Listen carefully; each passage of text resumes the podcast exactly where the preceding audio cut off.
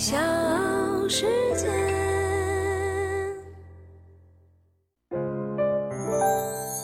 大咖故事，故事舅舅，越说越有。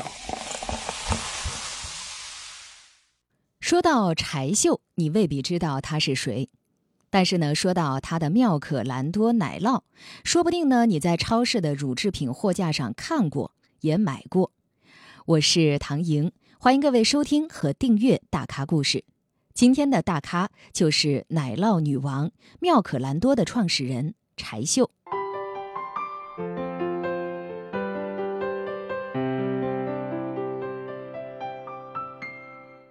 我是妙可蓝多的创始人柴秀。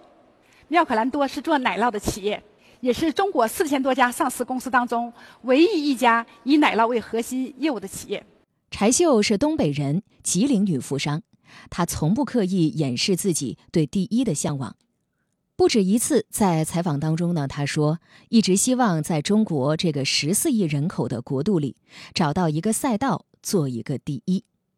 从一九九七年从商以来，他做过食品经销商、房地产、液态奶，也研究过奶粉、冰淇淋、调味料、饮用水和预制菜。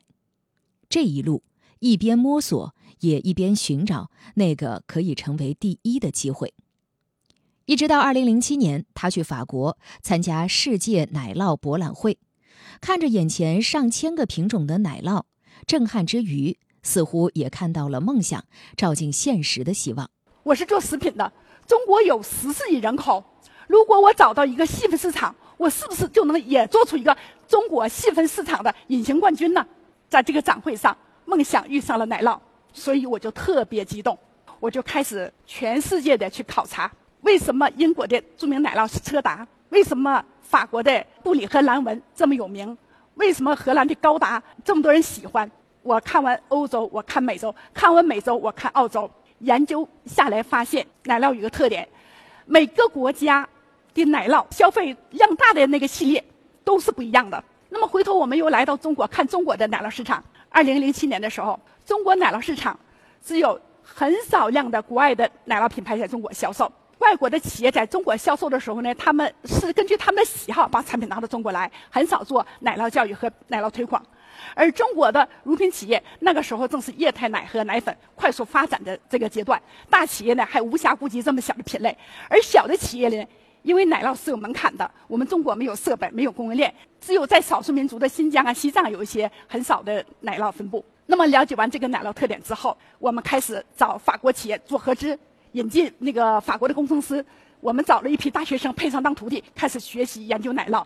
创业前一年的二零一五年，中国的奶酪人均消费量只有零点一八公斤，而韩国和日本是我们的十倍和二十倍，欧洲和美国则更高。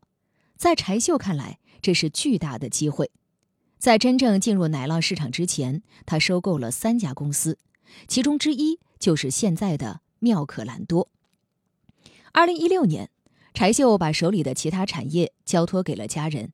自己全身心地投入到了奶酪这个赛道中，并且推出了新品妙可蓝多儿童奶酪棒。这一次，柴秀选对了。公司筹备阶段，在定增资金还没有进账的情况下，柴秀呢就先花了一点五亿元进口了国外最先进的奶酪制造设备。当时呢，市面上有便宜一半的设备。而进口设备从引进到安装就需要一年半的时间，这在外界看来多少是有些疯狂。但是柴秀认为，设备是产品质量的保障。何况呢，好的设备真正运行两年之后，就把多支出的采购成本节约出来了。二零一九年是妙可蓝多启动品牌建设的元年，名字呢也从广泽股份改为了妙可蓝多。柴秀非常善于营销。那一年，在柴秀的主导下，妙可蓝多在央视综合频道、少儿频道以及分众传媒投了大量的广告。那个改编自《两只老虎》的广告歌曲视频几乎是随处可见。妙可蓝多，妙可蓝多，奶酪奶酪棒，耳熟能详。后来证明，那一波宣传攻势确实取得了不错的广告效果。既撬动了市场，也在消费者心中撒下了一粒奶酪的种子。但是呢，只有柴秀自己知道，刚刚经历了怎样的一场心惊胆战的豪赌。柴秀回忆说，广告投放本来呢是要在当年一月份就要启动的，其实广告片都拍好了，但是临到签单时，他犹豫了。当时因为账上资金不够，柴秀跟银行贷了五个亿，公司里面有些高管提出了反对意见。大家都清楚，这么多的广告砸下去，如果市场份额没起来，企业的现金流就断了。贷款的时候，就连银行也在约谈他，说：“你这是不是在赌博？”广告计划暂缓的那几天，刚好是春节，柴秀根本没有心情过年。最终呢，他决定亲自去看看自家的产品到底行不行。走访了几家超市，他发现奶酪棒卖得非常好。等到春节假期一结束，立马启动了广告投放。之后，柴秀带领团队开始了大规模的渠道铺货，并采取农村包围城市的打法，从三四五线城市逐步拓展到一二线城市。到了二零二零年，妙可蓝多。成为奶酪提及率最高的品牌。根据第三方数据，妙可蓝多去年全年的市占率达到了百分之三十点八。柴秀预计之后的市场占有率不会低于百分之三十五。大咖故事，故事舅舅，越说越有。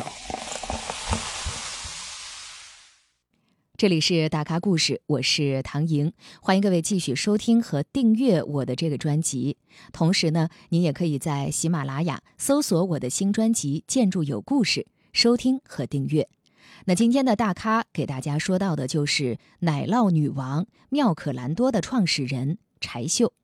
妙可蓝多迅猛发展的同时，也吸引了越来越多的同行入局。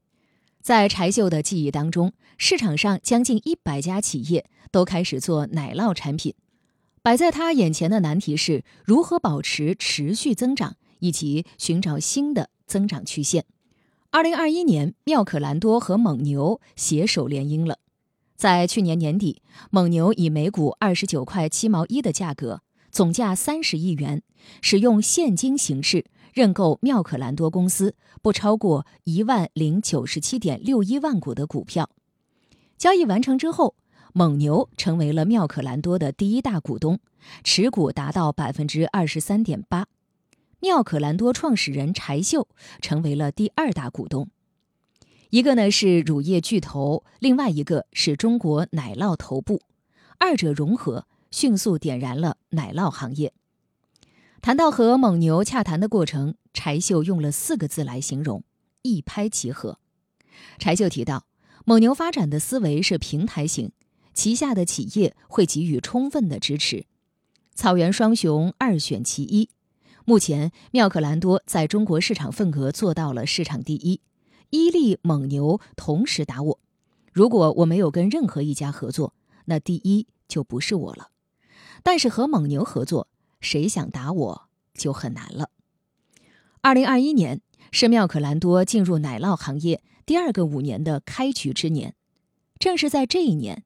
妙可蓝多真正的成为了中国奶酪第一品牌，无论是奶酪棒还是奶酪，市场份额都排在行业第一。其中，马苏里拉奶酪占到了市场份额零售端的百分之六十。二零一八年到二零二一年，妙可蓝多连续三年成为线上多个平台的销冠。二零二一年，产品遍及全国五十多万个终端。五年之内，奶酪销售额翻了二十五倍。二零二一年，妙可蓝多以百分之三十点八的市场份额，成为了中国奶酪第一品牌。柴秀也被人称为奶酪女王。很多呢跟柴秀接触过的人都觉得她是一个特别有激情的人，每天呢都把时间安排得满满当当，乐此不疲地奔波在工厂、公司大大小小的会议。和接待当中，今年三月，上海的疫情突如其来，被封控在上海家里的第三十天，柴秀在困顿中找到了一丝成就感。妙可蓝多的五间工厂主要分布在吉林和上海，而这两个地方都面临不小的防疫压力。虽然在疫情爆发之前，工人们都以驻厂封闭生产，但是因为两地物流被困，只能发出百分之三十的订单货品。为了解决居民居家购物难的问题，四月四号，柴秀决定尝试一下从未踏足过的社区团购。小试牛刀之后，柴秀惊讶地看到，吉林地区疫情封控期间的销量甚至超过了之前的销量，而在上海，一天的销售额就超过了五十万元，四百多个小区都在团购妙可蓝多的产品，至今这一数字还在增加。受此启发，柴秀临时决定要在全国推广社区团购模式。他也越来越意识到加紧与物流公司协作，搭建自己的物流体系的必要性。隔离在家的日子，柴秀只有一天睡了一个午觉，其余的时间他都在忙着四处救火，每天被各种视频会议缠身。现在五十七岁的他，将这些称之为修炼内功。面对疫情和市场竞争的不确定性，柴秀还有极具年代特征的化解方法：看励志的纪录片或者是战争片，比如《两弹一星》的科研历程，《亮剑》里面李云龙的用兵策略等等。他会要求开拓渠道的员工拿出片中主人公狭路相逢勇者胜的精神和勇气。柴秀还有一个习惯，已经保持了六年。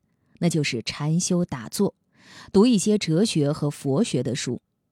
他喜欢稻盛和夫的以心为本的经营哲学，也经常问自己：这件事儿凭什么你能做，别人不能做？凭什么你就比别人做得好？你具备了什么样的能力？你又为这个能力做了什么？为什么犯了这个错误？以后能不能再犯？关于未来，柴秀认为。奶酪会像咖啡、红酒、面包一样进入国民的饮食消费中。在某种意义上，柴秀是过去几年里搅动乳品市场的一条鲶鱼。他开创了一个全新的品类，并在这个渠道中获得了成功。用柴秀的话说，中国有六千亿元的乳品大市场，奶酪消费不是一个风口，而是一种趋势。未来的十年到二十年都会是奶酪的红利期，足够我们这代人干了。小世界。